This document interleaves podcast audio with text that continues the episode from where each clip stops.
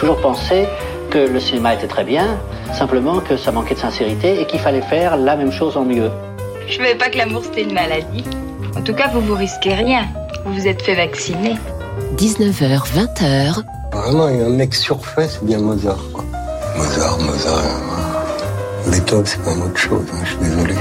Bande à part avec Guillaume Durand sur Radio Classique. Je vais lui montrer qui c'est Raoul. Aux quatre coins de Paris qu'on va le retrouver éparpillé par petits bouts façon puzzle.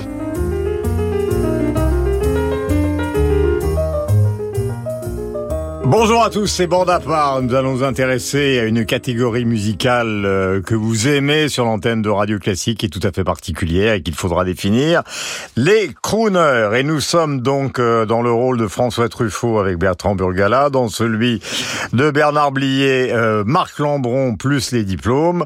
Dans le rôle de Welbeck, Jean-Baptiste Tuzet qui est fondateur de Crooner Radio, évidemment dans le rôle de Brigitte Bardot. Je vais essayer de m'immiscer très légèrement. Voici pour le sommaire, mais puis qu'on parle de crooner, voici le morceau absolu par le chanteur absolu du genre. Fly me to the moon, let me play among the stars, and let me see what spring is like on a Jupiter and Mars.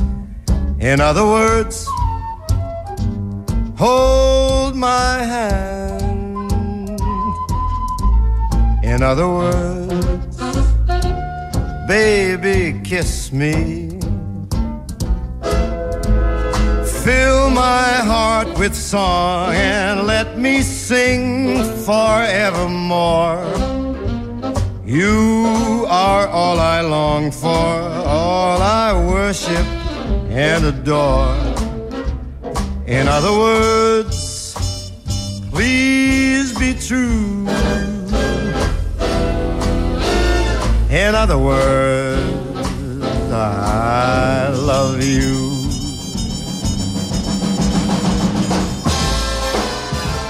Voilà, enregistrement de 1964, Frank Sinatra, Fly Me to the Moon. Nous étions en train de danser, en tout cas Burgala et Josiane Savigno, qui à la fin viendra vous parler, donc, euh, puisqu'il s'agit aussi de littérature dans mon appart, euh, d'une romancière américaine magnifique, Joyce Carol Oates, et le livre s'appelle Respire. Nous allons démarrer immédiatement avec celui qui est le plus ancien des anciens qui soit encore en vie. Il a enregistré notamment récemment avec Lady Gaga et avec même Amy Winehouse, avec, avec toute une génération de ceux qui ont porté cette musique entre le jazz et la variété, mais c'est une simplification. Dans un instant, Jean-Baptiste Tuzet va vous expliquer de quoi il retourne exactement en matière de crooner. Voici un âge canonique Tony Bennett.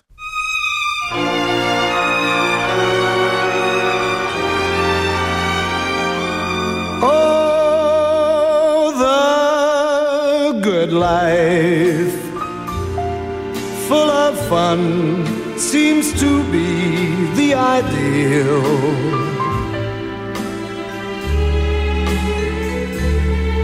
Mm, the good life lets you hide all the sadness you feel.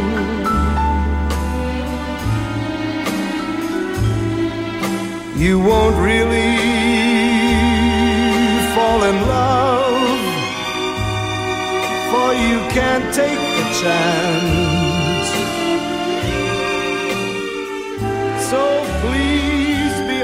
Le costume est toujours impeccable, la chevelure crantée. Tony Bennett, 96 ans aujourd'hui. C'est une version de The Good Life euh, qui date de 1963. Et vous ne le savez peut-être pas, mais elle émane d'un petit Français qui était un formidable guitariste de jazz qui justement a bien connu, puisque nous l'évoquions tout à l'heure, euh, Brigitte Bardot, il s'agit de Sacha Distel. Oh, la belle vie, sans amour, sans souci, sans problème. Oui, la belle vie, on est seul, on est libre et on traîne. On s'amuse à passer sans peur du lendemain. Nous sommes avec Bertrand Burgala, Marc Lambron et Jean-Baptiste Tuzet, donc fondateur de Crooner Radio. Nous venons d'écouter euh, Sacha Distel. Le rôle des Français est non négligeable. Je me souviens, comme jeune journaliste, quand j'allais aux États-Unis, le seul Français qui apparaissait dans les bandes annonces à des grandes chaînes américaines, NBC, CBS, etc., c'était, je vous le donne en mille, Charles Aznavour, qui pour Bob Dylan et pour de nombreux artistes américains était la quintessence du crooner européen, du chanteur et en même temps du parolier et du créateur de chansons. Question donc Marc, puisque vous avez choisi Bennett et Distel, et nous enchaînerons avec Burgala et Tuzet, car il s'agit maintenant de donner les définitions. Nous sommes quand même dans une émission culturelle. Qu'est-ce qu'un crooner Lambron, c'est à vous. J'ajouterais d'abord du côté des Français, Trenet, euh, la mer qui est devenue Beyond the Sea, euh, Beko, euh, et maintenant qui est devenu euh, What Now My Love, ou euh, Claude François, euh, comme, Way. Comme d'habitude, est devenu My Way.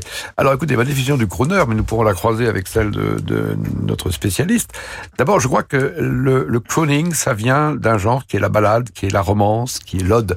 Il y a toujours quelque chose d'élégiaque ou de romantique ou de post-romantique. C'est d'ailleurs assez intéressant. C'est comme une sorte de bel canto atténué. Et c'est intéressant de voir que les grands crooners américains étaient souvent italo-américains. C'est le cas de Sinatra, de Dean Martin ou de Tony Bennett. Deuxièmement, il y a une condition technique, c'est le micro. C'est le paradoxe, c'est-à-dire l'amplification permet l'atténuation. Euh, less is more. Un, un, un chanteur, un ténor d'opéra, il faut qu'il donne à, à, plein volume. Au contraire, le, le, micro, la technologie permet la, de, de, de, susurrer. Euh, troisième condition, il faut un répertoire. Il faut ce qu'on appelle le songbook.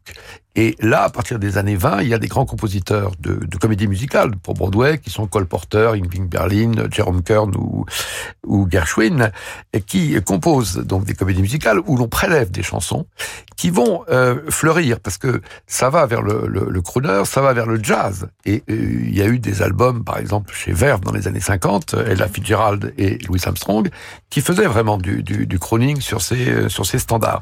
Euh, la bossa nova a été annexée par Sinatra et Jobim.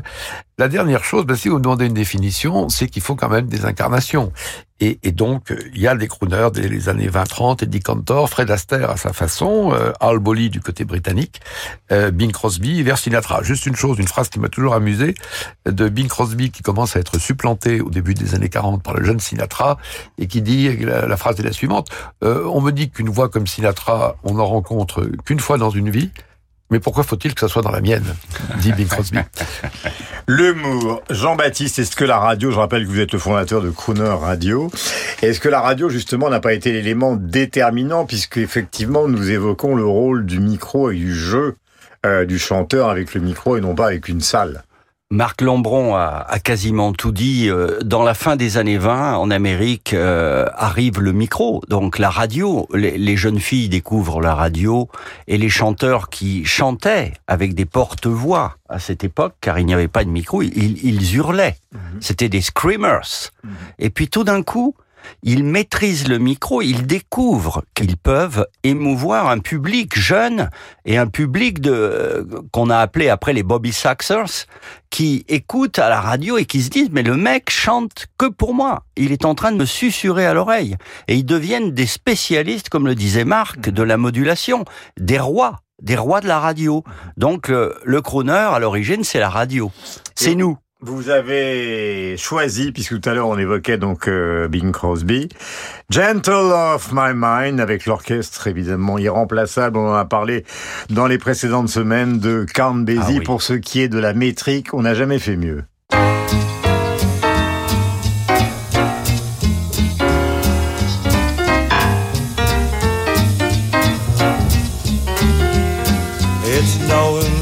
Your door is always open and your path is free to walk.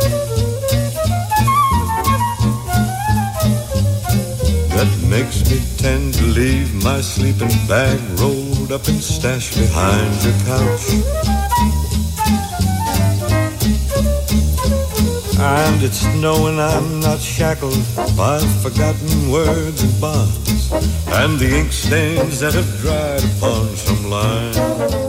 Jean-Baptiste Tuzet, je parlais justement de la métrique de l'orchestre, mais il y a aussi avec Bing Crosby la possibilité pour des gens qui ont une voix, parce qu'il faut quand même le dire, on ne devient pas crooner avec une voix qui est quasiment inexistante, mais qui ont une capacité justement à la moduler ou à chanter doucement propulsé par un orchestre qui lui-même euh, swing à mort. Bah oui, euh, Guillaume Durand, c'est l'élégance dans la préséance. C'est des types qui arrivent, on ne voit pas les coutures. Ils vont, ils vont déconner comme ils le faisaient à Las Vegas pendant euh, une demi-heure, et puis tout d'un coup une chanson arrive et c'est l'excellence. C'est de la variété internationale 5 étoiles. C'est comme, c'est comme ici, c'est comme un Lambron, un Durand, qui, Et un euh, Burgala, qui, et un- un Burgala qui, qui annonce sous le pied.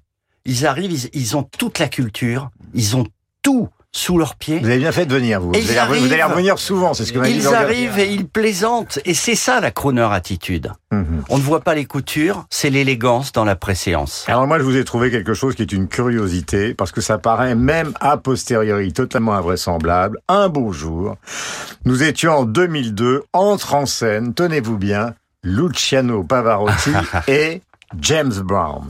Et ça donne ça.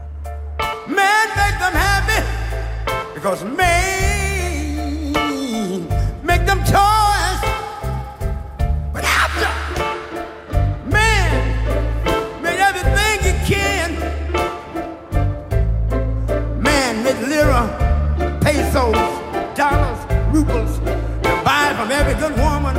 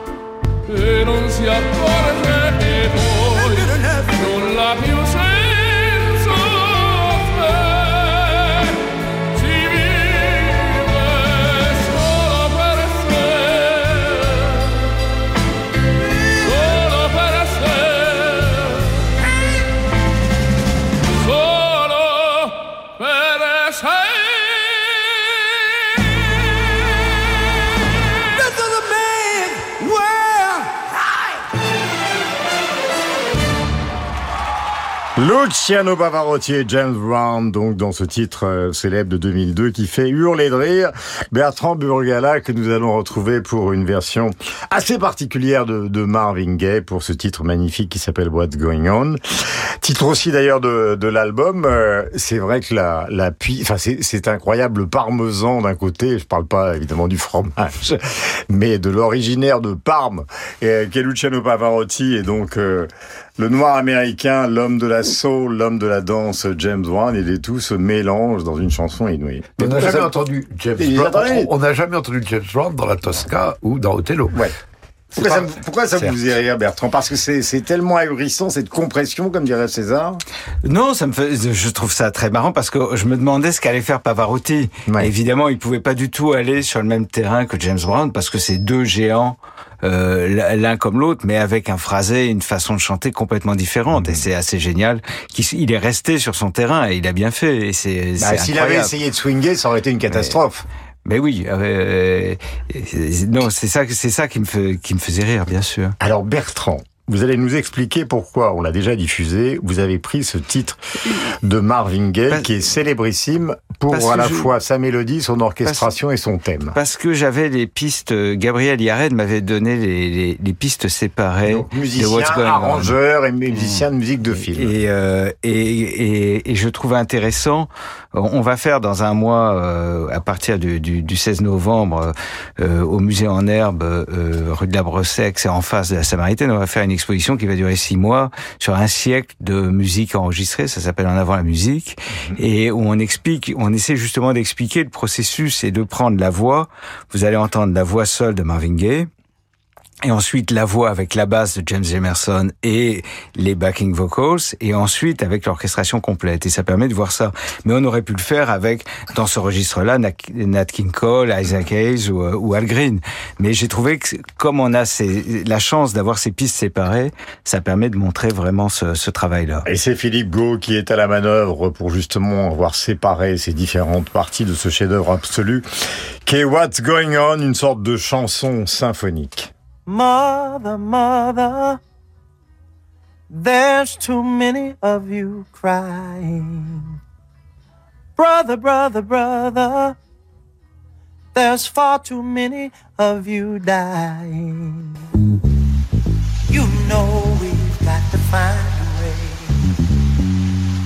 to bring some loving here today.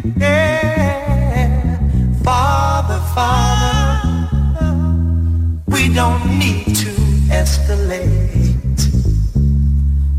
You see, war is not the answer, for only love can conquer hate. You know we've got to find a way to bring some loving here today.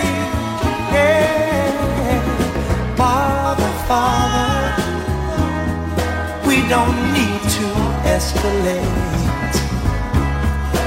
You see, war is not the answer, for only love can conquer hate. You know we've got to find a way to bring some loving here today. Oh, picket lines and picket signs. Don't punish me with brutality. Talk to me so you can see oh, what's going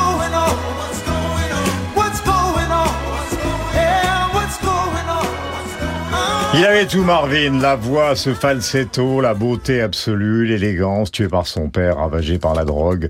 Nous ne revenons pas sur cette aventure qui fut une des aventures les plus brillantes donc euh, de la musique américaine. Ce montage était de Philippe Gau et ça date de 1971. Non pas le montage de Philippe Gau, mais la superposition donc des couches musicales que vous expliquait Bertrand. Et voici qu'entre en scène pour la deuxième ou troisième fois Jean-Baptiste Tuzet, fondateur de Crooner Radio. Nous sommes bien sur Radio Classique, mais c'est une forme de radio classique, car vous avez choisi quelqu'un que je ne connais absolument pas, euh, mon cher Jean-Baptiste, et vous avez bien raison.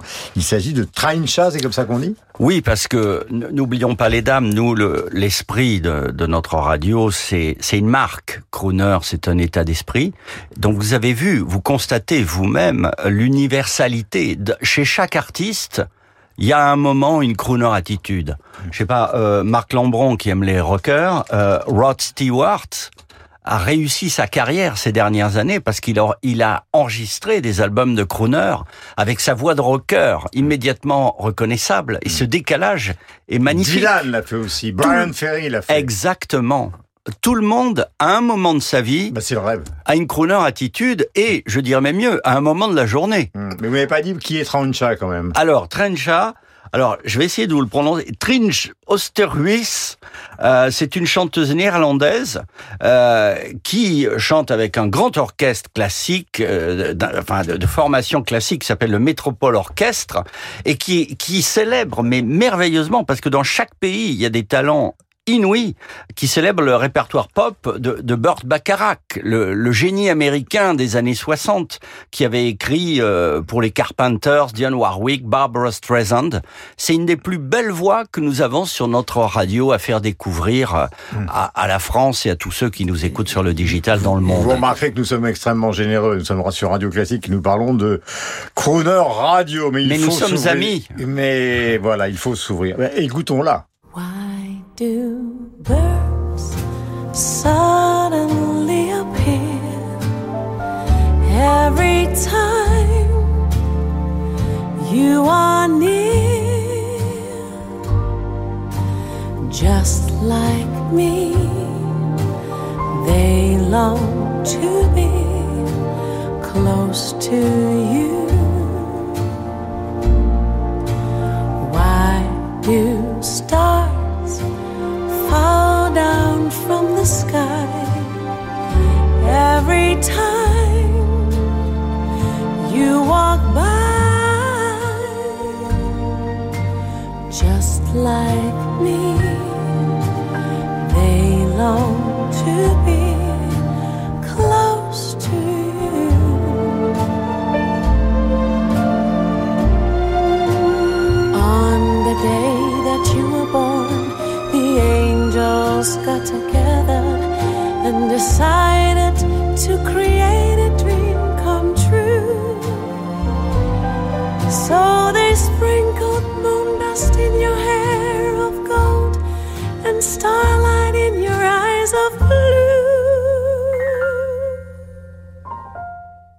Bertrand, vous êtes de nous trois, euh, nous quatre, euh, le seul qui est euh, réellement musicien, arrangeur et chanteur. Vous dites d'ailleurs avec beaucoup d'humour souvent que vous chantez, disons approximativement par rapport à ces gens-là. Euh, Est-ce qu'il faut vraiment, pour être un grand crooner, avoir même modulé, c'est-à-dire une capacité de variation, mais quand même une voix exceptionnelle? Ou est-ce qu'on peut être crooner sans voix? Je ne sais pas ce que c'est qu'une voix vraiment, mais mais euh, mais je pense que c'est beaucoup plus difficile de chanter doucement que de chanter fort. Et dès qu'on ne fait pas de démonstration technique, ça peut être interprété comme une faiblesse. Et les crooners, ils ont- c'est ce que vous aimez. euh, J'aime j'aime bien qu'effectivement les choses, en particulier les choses émouvantes, ne soient pas surjouées. Mais moi, c'est vrai qu'en tant que chanteur, moi, je chante des chansons parce que je voudrais qu'elles existent. Et en général, je préférerais que d'autres les chantent. Donc c'est pour ça que je suis modeste là-dessus. Je dis, je chante par défaut. Euh, euh, mais mais je trouve que ce qui est intéressant avec le crooner, c'est ce que Marie-Dominique Lelièvre appelait la voix corruptrice. Et euh, cet, cet élément de charme, il est très important. Mais c'est vrai que chanter chanter fort, de, de euh, attention, euh, on a on l'a vu la semaine dernière avec avec certaines divas, c'est c'est des techniques époustouflantes en même temps. Mais chanter doucement, en particulier dans le rock, dans la dans la pop, euh, c'est euh, c'est très c'est très difficile. Et c'est là où on voit des bons chanteurs de rock comme Iggy Pop.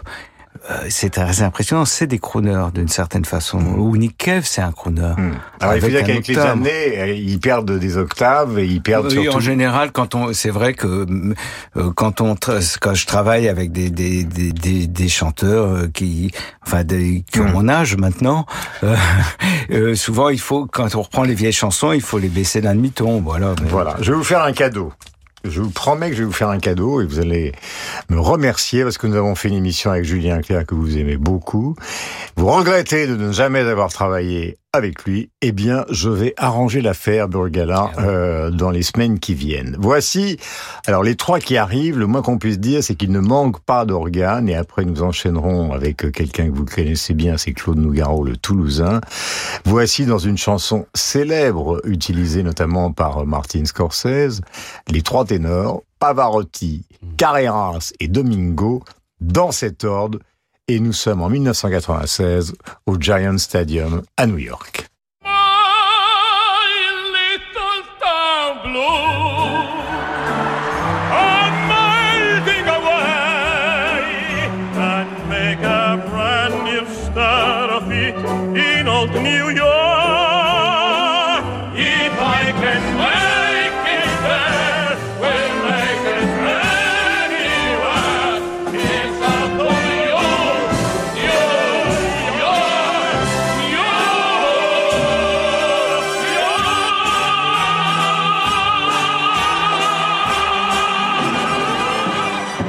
Trois ténors, donc New York, New York, Pavarotti, Carreras et Placido Domingo dans cet ordre au Giant Stadium de New York. Ils ont beau avoir les plus belles voix du monde, ils ont quand même un- une difficulté considérable, je ne dis pas à swinguer, mais à s'adapter à cette chanson qui est effectivement une des chansons les plus célèbres de ce registre que nous appelons les crooners. Bertrand Burgala a choisi donc Claude Nougaro, dont le père Pierre était baryton dans les années 50.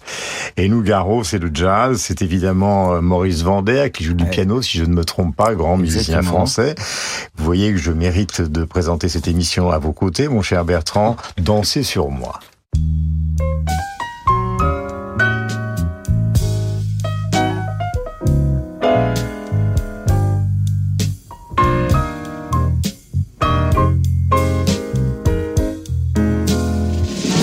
Dansez sur moi, dansez sur moi le soir de vos Dansez dessus mes vers luisants comme un parquet de Versailles. Embrassez-vous, enlacez-vous, ma voix vous montre la voie. La voie lactée, la voie clarté où les pas ne pèsent pas. Dansez sur moi, dansez sur moi, dansez sur moi, dansez sur moi, sur moi. Nougaro qui ira à New York, donc euh, enregistrer un de ses albums, c'est le plus vendu, qui s'appelait Nouga York. Là, il s'agissait d'un titre qui a été donc enregistré dans C'est sur moi que tout le monde connaît en 1971. Nougaro, vous aimez? J'adore Nougaro. Je, je crois que j'ai jamais été aussi ému quand quelqu'un est mort, à part pour Bowie. Un chanteur, pour un chanteur, je trouvais ce type euh, formidable, très touchant. Effectivement, avec entouré de musiciens absolument splendides. Là, c'est André Secarelli à la batterie, Francis Dariscuren à la basse, et les arrangements de Jean-Claude Vanier. Et Vanier, c'est un magicien. Euh, ce qu'on entend dans ce morceau, quand, si vous l'entendez jusqu'au bout, ce qu'il fait avec les cordes est extraordinaire. Et ce que fait Vanier, il n'y a que lui qui arrive à le faire. Je euh, je ne sais pas comment il, comment dès qu'il dès qu'il touche à, à une orchestration, ça ne sonne que- il y a que il y a que lui qui a ce son là avec les cordes. Et parce qu'il a travaillé euh, euh, au Liban il a il, a, il, il il fait des choses qui sont magiques avec très peu de notes en même temps il joue sur certaines dissonances et c'est euh, c'est Il a même chanté d'ailleurs un tout Mais petit un- peu. il a fait des très belles chansons. Et très belles chansons. c'est un- Et c'est un compositeur extraordinaire. Melody Nelson, c'est lui qui l'a composé. C'était très vexant quand on disait l'arrangeur de Melody Nelson. Il a fait plein de choses comme ça. Et euh, euh, voilà, je trouve ça ma- ma- magique. Je repense à ce qu'on a écouté avant et c'est assez génial parce que les trois ténors qui sont des chanteurs époustouflants. Mais ils sont, un peu, ils sont un peu. J'avais l'impression- Ils sont un soupçon ridicule. ben, J'avais l'impression d'entendre les producteurs de Mel Brooks en fait, Euh, mais c'est ça qui est drôle. Un mot quand même sur ces ténors euh, avec Guillaume Durand et vous-même peut-être on a eu la chance d'en rencontrer quelques-uns et entre autres Pavarotti. Moi je me souviens d'une conférence de presse à Bercy. Les types commencent à l'agresser avec l'acoustique, il était furieux. Et puis tout d'un coup il dit autre chose. Et là, moi, c'était mon tour. Alors je lui ai dit, écoutez, euh, nous, en anglais, je baragouine, je lui ai dit, écoutez, nous pensons qu'au-delà euh, du chanteur d'opéra, euh, Monsieur Pavarotti, vous êtes comme Sinatra. Il était content, il a dit à tout le monde, vous avez compris? Et après, on a fait une interview en italien, on a parlé d'Henri Mancini, on a parlé de Mama, des chansons populaires, et, et, et de lui à Roberto Alagna, mais ils sont tous fans des grandes scènes de la pop musique, de la variété, des grands spectacles, de l'opérette. Ils, ils sont fans de ça. Souvenirs donc euh, qui étaient ceux de Jean-Baptiste Tuzet. Je ne sais pas pourquoi j'emploie le passé puisque Jean-Baptiste est avec nous dans ce studio. Nous sommes sur l'antenne de Radio Classique. Nous allons marquer une légère pause de publicité. Nos parrains vont intervenir et puis je vais vous proposer une petite surprise intergénérationnelle dans le registre du crooner. C'est dans un instant. Mardi, Radio Classique célèbre le concert spirituel. Cet ensemble vocal fondé par Hervé Niquet propose cette année une nouvelle saison pleine de surprises. Pour tout savoir de la nouvelle saison du concert spirituel, rendez-vous mardi sur Radio Classique.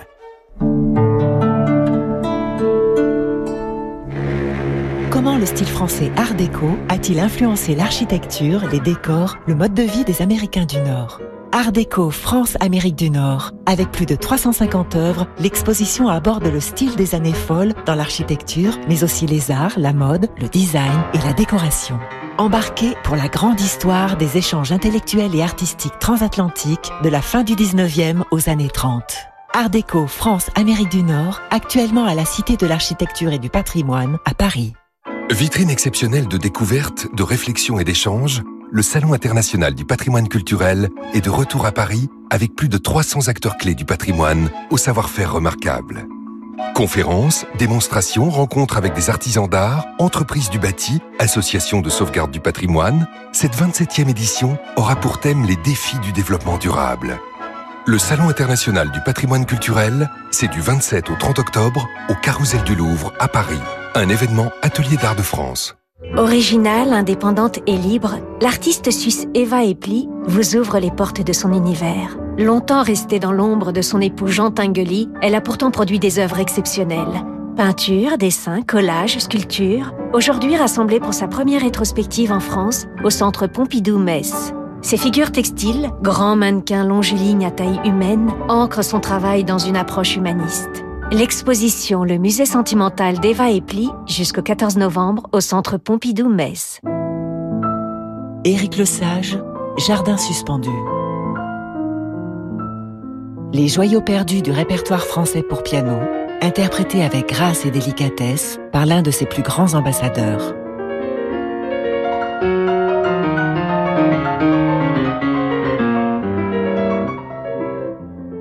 Éric Lesage, Jardin suspendu.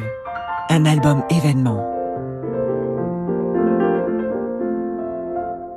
Niché au cœur de la butte Montmartre, le musée de Montmartre présente une exposition inédite. Fernande Olivier et Pablo Picasso. Écrivaine, modèle, compagne du jeune Picasso, Fernande nous plonge dans l'intimité du bateau lavoir. Témoin de la naissance de l'art moderne, elle raconte avec sensibilité et humour les plus grands artistes du XXe siècle qu'elle a côtoyés. Picasso, Braque, Derain, Matisse, Laurencin, Van Dongen, Fernande Olivier et Pablo Picasso dans l'intimité du bateau lavoir jusqu'au 19 février prochain au musée de Montmartre à Paris. Radio Classique présente son grand concert de Noël les 16 et 17 décembre au Théâtre des Champs-Élysées à Paris. Un événement féerique et magique avec l'ensemble Appassionato dirigé par Mathieu Herzog, la maîtrise des hautes scènes, le chœur Unicanti et la participation exceptionnelle du harpiste Xavier Demestre. Tous au grand concert de Noël de Radio Classique les 16 et 17 décembre au Théâtre des Champs-Élysées. Réservation au 01 49 52 50 50 ou sur théâtrechamps-élysées.fr. Au cœur du Marais, le musée de la chasse et de la nature invite Caroline Smith pour Dents, Crocs, Griffes. Inspirée par les mythes, les monstres, les contes ou les légendes, cette exposition nous plonge dans un monde onirique de créatures de faïence et de grès. Chiens, hiboux, vautours, fans, licornes, un bestiaire aux frontières du réel, de la mythologie et de l'iconographie religieuse populaire, qui interroge toutes les formes de beauté. Caroline Smith dans Gros Griffes, au musée de la chasse à Paris jusqu'au 5 mars prochain.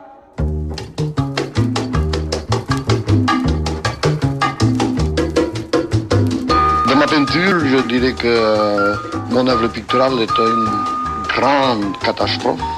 C'est pour ça que ça paraît paradoxal que d'un côté je considère que je suis le plus grand génie, et de l'autre côté que ma peinture est très mauvaise. 19h, 20h. Je suis pas une vraie actrice. si, c'est vrai, je vous assure que c'est vrai. Non, non, je le dis en rien, mais c'est vrai. Bande à part avec Guillaume Durand sur Radio Classique. Voilà deux magnifiques voix de l'intelligence, Salvador Dali et Catherine Deneuve, que nous saluons. Il se trouve qu'il y a quelques années, je n'étais pas à Radio Classique, mais j'étais à Canal+, et il y avait une émission qui a laissé quelques traces dans l'histoire de la télévision, intitulée Nulle part ailleurs. Et il y avait à l'époque donc une première partie qui était présentée par Devoise et Vecchi, on l'a un peu oublié, et j'arrivais après avec Édouard Baird et d'autres, Poulvord et les Deschiens.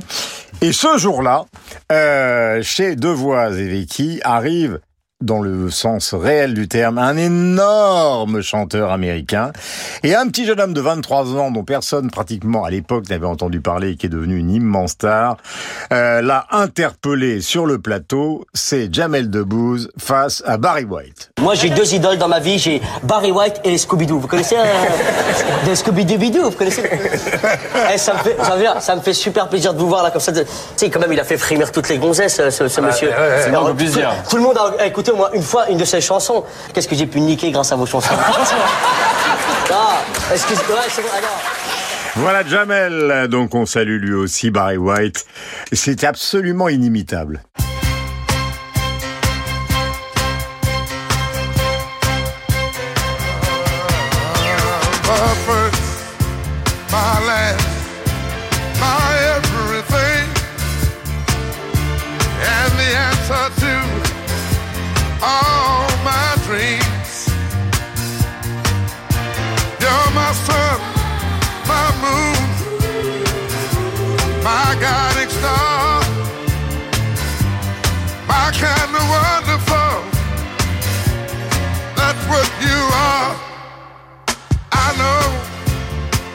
Faut imaginer Marc Lambron en train de préparer Normal Sud dans sa petite chambre au lycée du Parc à Lyon et écoutant, tout en lisant necks, Barry White, car lui aussi voulait, comme Jamel Debbouze, employons donc euh, un euphémisme, il voulait performer. Nous, nous allons enchaîner, alors sur une double, euh, alors ça c'est c'est grâce à Marc et grâce à Bertrand, euh, nous allons enchaîner sur euh, une double interprétation de Julie London, euh, qui est à la fois une réussite euh, et qui en même temps montre les, les difficultés de l'enregistrement. Alors commençons par la réussite. Elle reprend une chanson de l'irremplaçable Billie Holiday, euh, donc Julie London, qui s'appelle Loverman. I don't know why, but I'm feeling so sad. I long to try Something I've never had. Never had no kissing. Ooh, what I've been missing.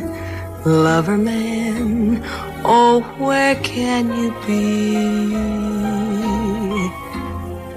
The night is cold, and I'm so all alone. I'd give my soul just to call you my own. Got a moon above me, but no man will love me. Lover man, oh, where can you be? Les uns et les autres, vous l'avez souligné depuis le début de cette émission, il y a à la fois ces voix, la façon de les moduler et en même temps l'art. Euh, c'est vrai, ici on vient de l'entendre et on l'évoquait avec Count Basie ou avec les gens qui ont travaillé avec Marvin Gaye. Accompagner des grands chanteurs, c'est un art. Euh, Vous avez des pianistes comme Tony Flanagan, etc., qui sont de, des, merveilles de, de, comment peut-on dire, d'écrin pour ces voix exceptionnelles. Pourquoi avez-vous choisi la divine Julie, mon cher Marc Lambon? Alors, deux choses. Euh, à partir de ce qu'on a entendu aujourd'hui, d'ailleurs, on voit bien qu'un un ténor lyrique, ça peut pas être un, un, un parce que le crooner a souvent une voix cassée. Celle de Tony Bennett euh, n'était pas le contraire de celle que Brando avait trouvée pour incarner le parrain. Quant à la voix de Julie London, elle était euh, sculptée à la, à la cigarette. Euh, L'autre chose, puisque c'est une chanson que Billy Holiday avait, avait mis en, en exergue, ce qu'on entend aussi, je crois, aujourd'hui, c'est la liaison, c'est l'existence de crooners noirs. C'est-à-dire qu'on a entendu James Brown, on a entendu Marvin Gaye, on a entendu euh, Barry White. Euh, Il y a un axe qui allait de, New York, enfin de Broadway plus exactement à Harlem ou à euh, Detroit. Et euh, les, les crooners ont souvent été des pionniers de l'anti-ségrégation. C'est une chose qu'on peut dire, c'est que quand Sinatra se déplaçait dans les années 50 avec son orchestre, il exigeait que ses musiciens, ses musiciens noirs dorment dans le même hôtel que lui, ce qui n'allait pas de soi. Quant à Tony Bennett, qui avait été GI euh, pendant la guerre, il avait été sanctionné sur le front de, de, de l'Europe, euh, il était en France et en Allemagne, parce qu'il concubinait trop, il était trop ami avec des Noirs. Et on l'avait rétrogradé au euh, service de- d'enregistrement des sépultures pendant la, pendant la, la, la Deuxième Guerre mondiale. Et il a toujours été ensuite très proche des, mouvements pour les, de la lutte pour les droits civiques. Euh, il a refusé d'ailleurs de, de chanter en Afrique du Sud euh, aussi longtemps que la, le régime ségrégationniste euh, irénien. Donc il faut dire ça. Euh, euh, Garcia Lorca disait tout ce qui a du, tout ce qui a des sons noirs a du duende, c'est-à-dire de la, de la magie euh, gitane. Eh bien, il y a des sons noirs et il y a du duende chez les crooners. Nous allons en écouter maintenant une autre version, euh, enfin, de la même chanteuse, Julie London. C'est une chanson célèbre de 68 et qui permet justement avec Bertrand de, de vous expliquer par-delà cet extraordinaire euh, chantilly que peut être euh, une chanson d'un crooner réussi, les difficultés qui sont extrêmes.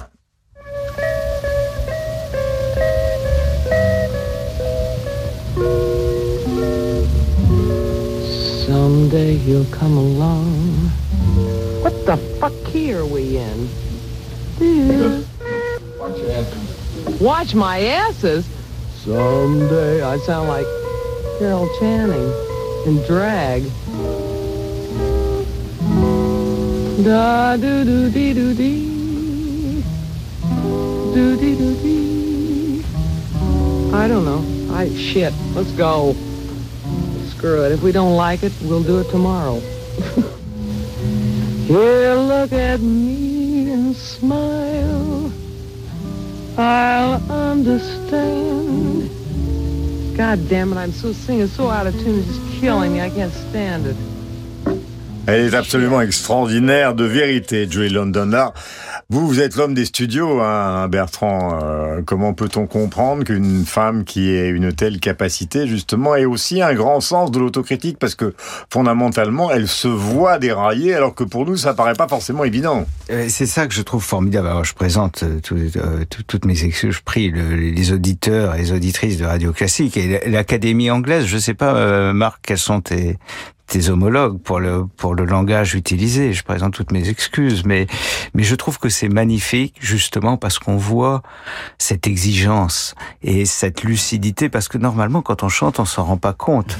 On, on chante complètement de travers et puis c'est en réécoutant qu'on peut se dire mais ça n'allait pas du tout. Et là, on voit à quel point elle est elle est exigeante. Elle elle, elle se rend compte qu'elle est pas en forme et en même temps elle chante avec l'orchestre, donc le guitariste change à chaque fois l'introduction. Et c'est, je trouve que c'est un moment, voilà, j'étais euh, content, comme on a pu le faire avec Marvin Gaye, de pouvoir euh, vous proposer des choses qui montrent un peu l'envers du décor et qui sont au contraire euh, qui- extrêmement flatteurs, je trouve, pour le pour les interprètes. Juste une expression, pardon, une expression qu'on- n'a pas employée, mais qui, qui s'applique, je dis ça en, en- en deux phrases. On parle de torch song en anglais, de chanson torche. Qui enflamme. Euh, qui enflamme, euh, qu'on applique souvent au, au, au Et là, manifestement, la torche ne s'enflamme pas dans, cette, euh, dans cet essai. Dans Avec un orchestre. Nous avons parlé ici même, euh, vous le savez, euh, de Chopin, nous avons parlé de Wagner, nous avons parlé des divas, nous avons parlé de Jean-Sébastien Bach, nous avons parlé de musique brésilienne. Cette semaine, nous parlons donc des crooners en, en mélangeant, mais sans que ça n'ait pas de goût, justement, les grands crooners de l'histoire de la musique et ceux qui s'y sont essayés et qui sont des, des musiciens classiques. Mais je suis forcé, Jean-Baptiste, puisque vous avez fondé cette fameuse radio consacrée aux crooners, de vous poser euh, une deuxième fois la question, parce que moi j'ai introduit en disant, euh, avec une assurance euh, qui n'est que fictive, Sinatra, c'est le roi. Est-ce que vous qui travaillez sur ce sujet toute la journée, puisqu'on vient d'entendre nos séances légèrement avortées, vous considérez que Sinatra est le crooner absolu? Non, absolument pas. Et d'ailleurs, euh, cette émission le prouve, euh, grâce à vous tous. Vous avez vu l'universalité du concept de crooner. On trouve des, des chanteurs, euh, on, on prend Nougaro, on prend Marvin Gaye, on trouve du crooner partout. Donc pourquoi se concentrer sur Sinatra? Et dans, dans l'imaginaire des gens, le crooner, c'est Sinatra. Voilà, c'est un cliché.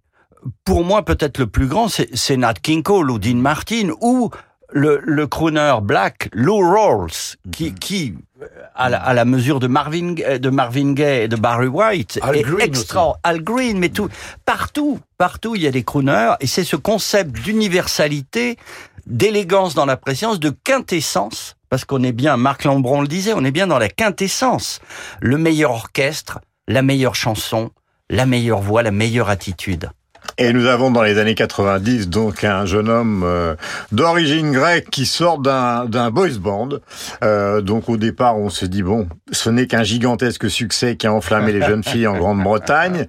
Euh, et puis tout d'un coup il se met à son compte. Ce jeune homme il s'appelle George Michael et c'est probablement la pop star britannique la plus sous-évaluée car sa discographie est absolument exceptionnelle. Elle est même parfois autobiographique. On se souvient de Outside quand il a révélé son homosexualité après s'être fait prendre à Los Angeles euh, dans des toilettes et dans des positions un peu particulières. euh, outside, donc euh, disait-il. Et là, en 99, il reprend Secret Love, grand musicien que ce monsieur Michael.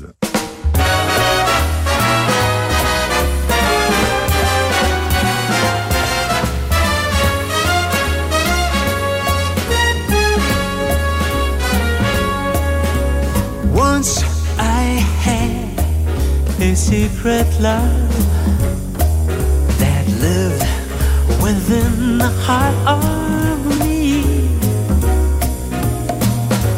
All too soon, my secret love came impatient to be free. So I told Bah, George Michael qui malheureusement euh, nous a quittés, qui a souffert de dépression terrible malgré un succès phénoménal, mais vous retrouverez sur YouTube les grands concerts qu'il a donnés. Et évidemment ses albums. Elle, c'est une des sopranos les plus célèbres du monde de la musique, c'est Renée Fleming, et la voici dans You'll Never Know. Euh, c'est une musique qui a été euh, choisie par euh, Guillermo del Toro pour son film, qui a obtenu à peu près toutes les récompenses possibles imaginables, y compris un Oscar pour notre ami Alexandre Desplat qui nous écoute. Euh, le film, c'était La forme de l'eau. Et donc, voici You'll Never Know par René Fleming.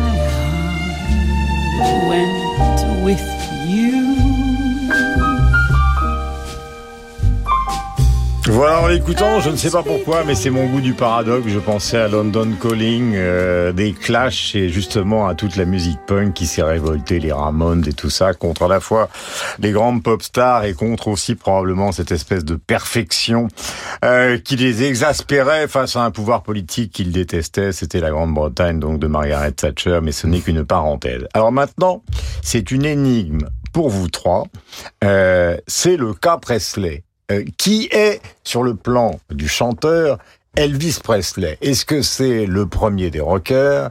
Est-ce que c'est un crooner qui a dévié? Calmez-vous, calmez-vous, calmez-vous, Jean-Baptiste, qui a dévié justement vers le rock par une attitude de provocation sexuelle qui est évidente à chacune de ses prestations. Est-ce que c'était un enfant perdu de l'Amérique noyé sous le milkshake? Réponse avec You Can Say No to Acapulco. Nous sommes en 63. Et Burgala, Tuzet et Lambron vont conclure. You can't say no in Acapulco. With every beat, your heart will answer yes. Where lovers sing instead of talk and dance instead of walk together. In a night that's filled with stars and strumming guitars. You can't Voilà, c'est pas mon Presley préféré, mais ça fait allusion évidemment à sa carrière euh, d'acteur, car il a aussi joué pour des raisons commerciales dans de très nombreux films, euh, dont certains effectivement se passaient à Hawaï et à Acapulco avec ses petits shorts moulants et ses chemises euh, de surfeur, euh, qui ont fait évidemment plus ses cheveux gominés et sa belle gueule le succès de Presley. Alors Presley qui a été une énorme star parce que c'est lui qui a détrôné Sinatra. Tout à l'heure on parlait de Bing Crosby et qui considérait que le premier problème dans sa vie c'était Sinatra. Le premier problème de la vie de Sinatra ça a été Presley. Qu'est-ce, comment peut-on définir Alors je commence par le musicien Presley. Mais je trouve que comme pour Sinatra, c'est quand même une voix extraordinaire. Quand on écoute euh, des, des, titres comme euh, That's Someone You'll Never Forget, par exemple, mais c'est d'une d'une pureté et c'est un timbre quand même magnifique. Je reviens sur ce qu'on a entendu juste avant parce que je trouve que ce morceau d'Alexandre Desplat euh, est interprété par René Fleming, c'est le contre-exemple parfait, c'est-à-dire qu'elle chante avec une pureté, une délicatesse, une absence de démonstration, encore une fois, qui est très rare parce que le, les, les, chanteurs classiques ont un phrasé très différent avec des, qui viennent de acoustiques, de couvrir l'orchestre, etc. Donc c'est très difficile de passer au microphone. C'est incroyable et c'est très très rare que des chanteurs ou des chanteuses classiques puissent faire ça alors qu'ils ont d'autres capacités incroyables. Mais Presley, je trouve, euh, ben, comme euh, je ne sais pas, comme Fred Astaire aussi, c'est à chaque fois quand même, c'est pas du tout un, un hasard et c'est des succès qui sont, qui, enfin voilà, qui sont pas du tout. Il y a parfois des succès, on se dit pourquoi lui, mais là dans son cas, je crois que euh, j'aime Vince Taylor, hein, j'adore Vince Taylor, mais c'est pas le même timbre. C'est pas le même timbre. Le colonel Parker, donc le film de Baz Luhrmann, oui. Elvis Presley. Jean-Baptiste Tuzet, que pensez-vous de Mais Presley vous, vous, le disiez, il faut voir le film de Baz Luhrmann qui explique tout. Elvis Presley, c'était un fan de la scène. Il, il n'aimait que être sur scène, jouer. C'était un fan du showbiz à l'américaine. Il aimait Sinatra. Il était ami avec Sammy Davis Jr., avec Tom Jones qu'il adorait. Le gallois.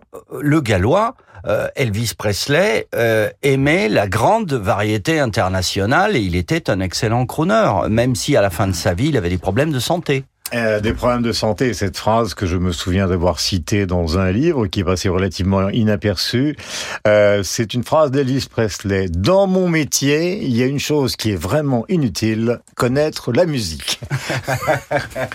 Marc Lambron, la conclusion. Alors Presley, pour moi, c'est un poulpe euh, érotique. C'est-à-dire que les tentacules vont partout. D'un côté, c'est un, un, punk du Tennessee, c'est Elvis de Pelvis, et c'est pas le contraire des Ramones et des groupes punk que vous citiez, euh, bon, 20 ans plus tard. Et en même temps, c'est un crooner du Nevada parce qu'il est totalement polymorphe et, que sa en effet, euh, crooner, évidemment, elle a été travaillé par ces films, les films un peu guimauve, kitsch du colonel Parker, dans les, enfin imposés par son, son impresario dans les années euh, dans les années 60. Donc là, alors il y avait un côté tiki, il y avait un côté Hawaï, et puis il y avait le côté Acapulco. C'est ce qu'on a entendu euh, à l'instant. Euh, mais ce que j'en retiens, c'est qu'au fond, il peut tout faire parce qu'il y aura eu aussi des albums country à Nashville, il y aura eu des albums un peu plus soul à Memphis avec Stax. Et donc, euh, si vous avez l'âme un peu basse parfois ou un, peu kitschisante, eh bien, écoutez le Presley Crooner, c'est sûrement là aussi un des plus grands. Merci à tous les trois, Bertrand Burgala, Marc Lambron, Jean-Baptiste Tuzet. Nous changerons totalement de domaine la semaine prochaine. C'était les Crooners. Nous allons parler d'une des plus grandes romancières américaines. Euh, nous avons évoqué euh, son nom. Oui, son nom a été souvent évoqué pour le prix Nobel de littérature. Encore une fois, elle ne l'a pas eu, ce prix Nobel de littérature. Elle enseigne la littérature et elle publie parfois deux, trois livres par an. Une personne la connaît bien, c'est Josiane Savigno qui entre en scène dans Bande à part. C'est la dernière partie donc euh, de Bande à part et nous retrouvons comme toutes les semaines Josiane Savigno pour la littérature car il n'y a pas que la musique. Et nous évoquons donc Joyce Carol Oates qui vient de sortir un nouveau livre qui s'appelle Respire. Euh, bonjour Josiane bonjour, et bienvenue chez vous. Euh, c'est vrai que vous l'avez rencontrée, que vous la connaissez, que sa capacité à écrire semble absolument inépuisable car il lui arrive d'écrire plusieurs romans par an. Elle a écrit des chefs-d'œuvre absolus, dont le fameux Blonde, qui a été adapté donc à l'écran euh, récemment. Commençons par le début, c'est-à-dire par euh, ce dernier livre qui s'appelle Respire. De quoi s'agit-il? Ben, Je voudrais d'abord dire un mot quand même de cette œuvre énorme que vous avez signalée, euh, Guillaume, parce qu'elle a une réponse. Une fois, je l'ai interrogée sur cette productivité incroyable, et je vais vous lire sa réponse. Franchement, je vois pas ce qu'il y a là d'étonnant. Je suis écrivain, j'écris. Je ne sais pas combien de livres j'ai écrits. Je ne compte pas, ça ne m'intéresse pas. Les artistes font ce qu'ils ont à faire. Picasso ou Monet savaient-ils combien de toiles ils avaient peintes? Je trouve ça absolument magnifique comme, comme réponse. Oui, alors ce livre, je voudrais évoquer un autre livre avant parce qu'ils sont en lien. En fait, c'est un livre que les Français ont traduit par J'ai réussi à rester en vie et qui était simplement euh, s'appelait Une histoire de veuve en, en, en anglais. Mhm. Et euh, en 2008, après 47 ans de vie commune, son mari Raymond Suisse est mort et euh, il était lui-même directeur de revue et éditeur. Il, il publiait Claude Simon, donc ça me touche beaucoup. Et elle a écrit ce livre magnifique sur sur le deuil, sur et euh, ce livre a été critiqué très défavorablement dans la presse américaine. Pourquoi? Parce que elle avait épousé un autre homme, Charlie Gross. Et cet homme, Charlie Gross, un, neuro, un spécialiste de neurosciences, est mort aussi. Donc dans Respire, elle n'a pas fait un journal de veuve, elle a fait une vraie fiction. C'est-à-dire, elle transpose ça, euh, des gens qui ont plutôt la trentaine, euh, qui se sont installés au Nouveau-Mexique. Le type fait aussi spécialiste de neurosciences. Et on lui découvre une pneumonie.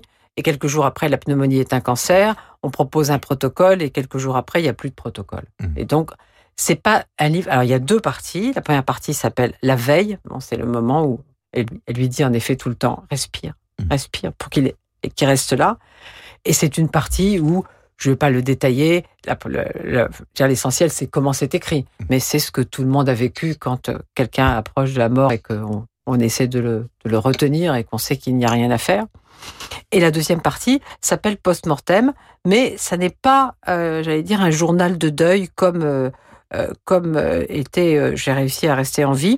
évidemment, il y a des choses qui sont presque comiques, vous savez, très américaines, c'est-à-dire qu'on lui propose une sorte d'enterrement à thème selon ce qu'il aimait. Mm-hmm. La science, le tennis, le machin. Donc évidemment, elle, se, elle, sent, elle sent. Mais c'est un très beau livre pour moi. C'est un très beau livre sur le chagrin. Et d'ailleurs, je vais lire un tout petit passage sur le chagrin. Je, je vous en prie dans l'étau du chagrin. Tout ce que tu feras, tout ce que même tu imagineras faire, demandera infiniment plus d'efforts. étendu sur ton lit dans un désordre de drames moites, étendu bras et jambes serrés, tête inclinée, redoutant ce qui pourrait arriver si tu faisais un mouvement brusque, si tu te redressais, osant à peine respirer, parce que l'étau du chagrin se resserra autour de ta poitrine, chassant ton air de tes poumons. Joyce Carol Oates. Pourquoi traduit, était- traduit par Claude Seban, je tiens à le dire. On l'éditeur redonne l'éditeur. C'est Philippe Ray. Alors, question, euh, pourquoi considérez-vous que Joyce Carol Oates est une des plus grandes écrivains, je mets euh, tous sexes confondus, euh, vivant ou vivante aujourd'hui? Pas seulement à cause de, pas seulement à cause de sa productivité, mais à cause aussi de son originalité. Alors, elle a fait, ça c'est pas la partie que je préfère, elle a fait ce qu'on appelle des romans gothiques. Moi, je suis pas trop pour les, pour les romans gothiques. Mais elle est aussi une des rares à- aux États-Unis à s'intéresser à la lutte des classes. Et il y a beaucoup de, beaucoup de livres qui sont sur la lutte des classes. Elle a aussi une, comment dire, une, euh, une palette de palette de, de goût. Elle a fait un livre sur la boxe, comme vous savez, fascinée par la boxe. Et d'ailleurs, dans un livre très très beau qui s'appelle un livre de martyr américain, qui, euh, qui part de, euh, de l'assassinat d'un médecin qui faisait des avortements. Donc c'est aussi un geste un peu militant sur. euh, et hum, et il y a- il y a une des filles, euh, la fille du, du meurtrier, qui, euh, qui fait de la boxe. Et hum, elle a écrit aussi des nouvelles. Elle a écrit des romans policiers. Et elle est, elle est prof d'université. elle est prof d'université. C'est une femme extrêmement cultivée. C'est une femme très double. Dire, Quand on parle avec elle, euh, on voit une universitaire extrêmement cultivée qui parle magnifiquement de Proust, de Joyce, qui a, qui a, eu- qui a lu vraiment le, la bibliothèque. Et puis, dans son, euh, dans sa, son œuvre, elle est beaucoup plus fantasque. Elle est quelqu'un quelqu'un d'autre. Quelqu'un de libre, Joyce Carol Oates, donc rencontré par Josiane Savigno et le livre s'appelle Respire. C'est Philippe Ray. Nous avons parlé des crooners, nous avons parlé de littérature. Vous ne pouvez pas savoir à quel point nous sommes contents de faire bande à part tous les dimanches euh, avec vous sur l'antenne de Radio Classique de 19h à 20h. On se retrouve évidemment la semaine prochaine. Euh, on se retrouve pour la matinale. Écoutez de la musique, de la musique. Et bien évidemment, entrez chez les libraires. Radio classique.